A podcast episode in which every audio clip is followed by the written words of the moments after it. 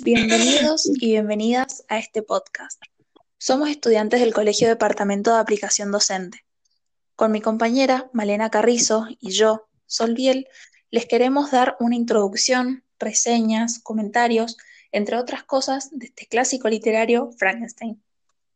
Los y las invitamos a relajarse tomándose un café o, por qué no, un mate, a disfrutar este podcast. ¿Estamos listas, Male? Vamos, arrancamos. Mary Shelley, nombre de casada, una narradora, dramaturga, ensayista y biográfica británica, reconocida sobre todo por ser la autora de la novela.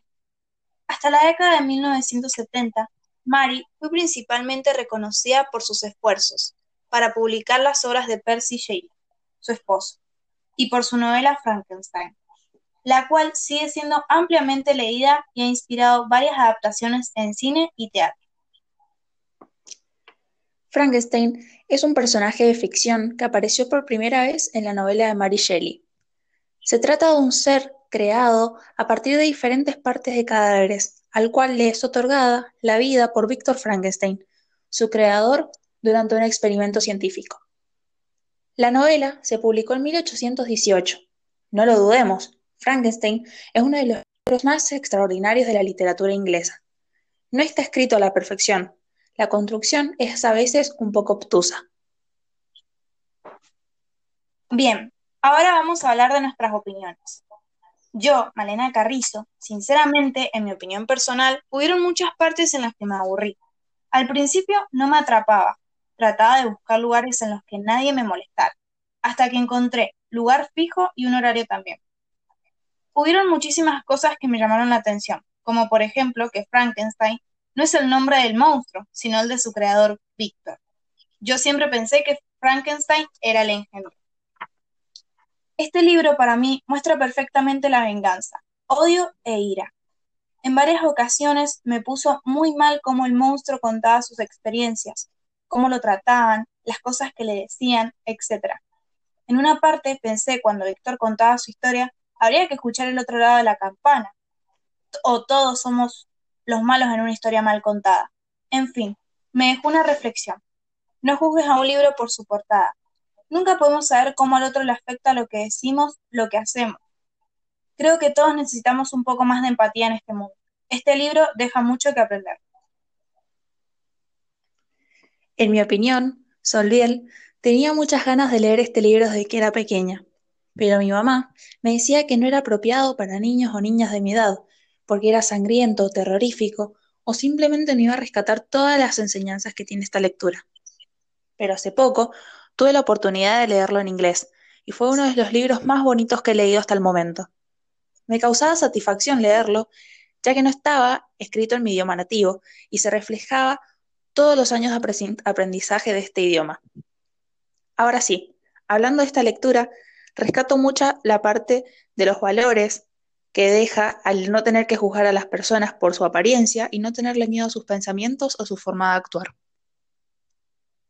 Este monstruo, por más que haya sido creado con tanto entusiasmo y empeño, estaba solitario, y eso no se compara con nada. Él solo buscaba a alguien que sea su alma gemela, que pudiera vivir la vida como cualquiera que la vive en este mundo.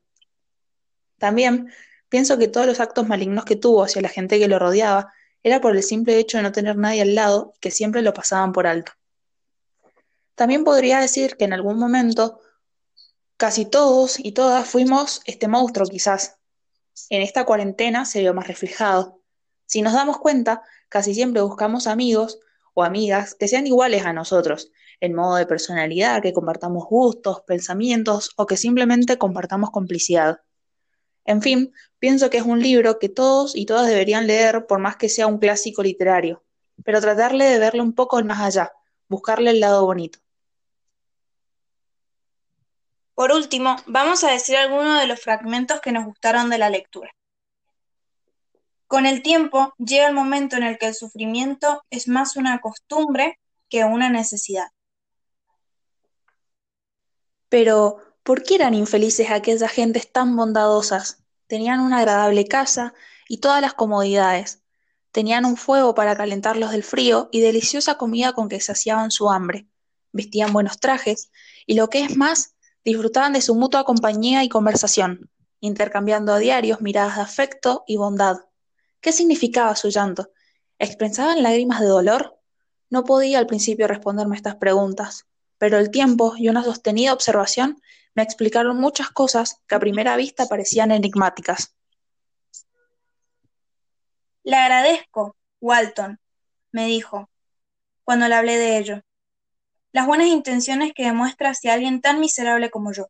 Pero, cuando usted habla de nuevos lazos, de nuevos afectos, ¿piensa que hay alguno que podría sustituir jamás a aquellos que ya he perdido? ¿Puede otro hombre significar para mí lo mismo que Clevar? ¿Qué mujer podría ser otra Elizabeth? Incluso, aunque el cariño que les dispensamos no venga reforzado por cualidades superiores, los compañeros de la infancia siempre ejercen sobre nosotros una influencia que los amigos posteriores raras veces suelen tener. Conocen nuestras primeras inclinaciones, que por mucho que después se modifiquen, jamás se llegan a, borrar. Y en cuanto a la honestidad de nuestros actos, son los que mejor pueden juzgar nuestros motivos. Un hermano o hermana no podrá jamás sospechar que el otro lo engaña o traiciona salvo que esta inclinación se haya manifestado desde edad muy temprana. Mientras que a un amigo, pese a que su afecto sea inmenso, le puede invadir, incluso a pesar suyo, la desconfianza. Yo he disfrutado de amigos a los que he querido no solo por costumbre o contacto, sino por cualidades personales, y donde quiera que me encuentre, la apacible voz de Elizabeth y la conversación de Clever siempre susurrarán en mis oídos. Ellos han muerto, y en mi soledad solo hay un objetivo que puede inducir a conservar la vida.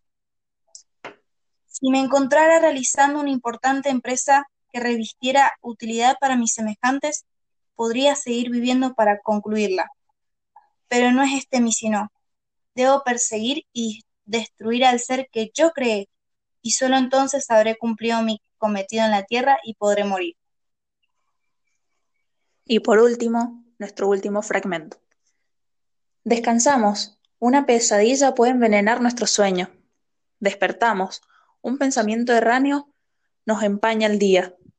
Sentimos, concebimos o razonamos, reímos o lloramos. Abrazamos una tristeza querida o desechamos nuestra pena. Todo es igual, pues ya sea alegría o dolor, el sendero por el que se alejará está abierto. El ayer del hombre no será jamás igual a su mañana. Nada es duradero salvo la mutabilidad. Esperamos que hayan disfrutado este podcast.